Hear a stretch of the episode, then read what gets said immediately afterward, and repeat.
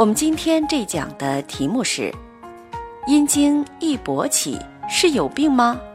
男人经常会遇到这个问题，其实原因是这样的：一天，南方医科大学第三附属医院泌尿男科门诊前，徘徊着一个愁眉苦脸的男青年。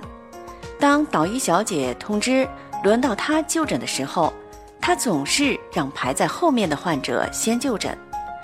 坐诊的刘存东主任开始留意这个青年人，经过耐心问诊，得知原来该青年人的最近一段时间发现自己阴茎特别敏感，只要稍听到或是想到性方面的事情，或者是骑自行车的时候，阴茎就会频繁的勃起，有时还梦到与熟悉的亲人或是同学亲热，伴有遗精。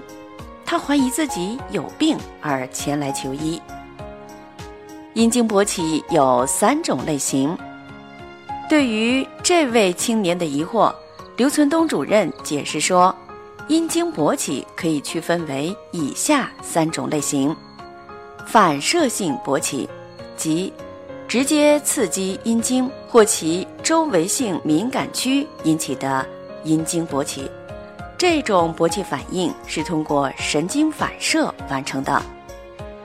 心因性勃起是指主要发源于大脑所接受到或者是大脑内所产生的刺激，包括听觉、视觉、嗅觉及幻想等引起的勃起反应。这第三种是夜间性勃起，是指夜间睡眠状态时的阴茎勃起。正常男子的阴茎，除了在性刺激和某种外界刺激会勃起以外，通常处于松弛状态。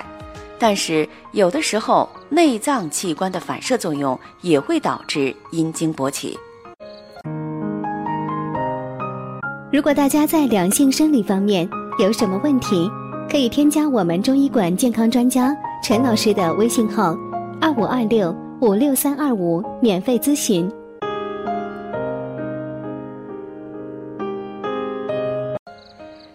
属正常的生理现象。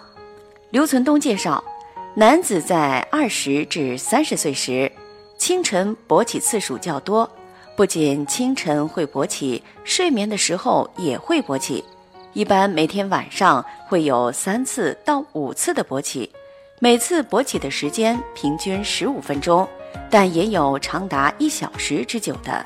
周年以后就会逐渐的减少。刘存东表示。性梦对年轻人来说也属于正常的生理现象。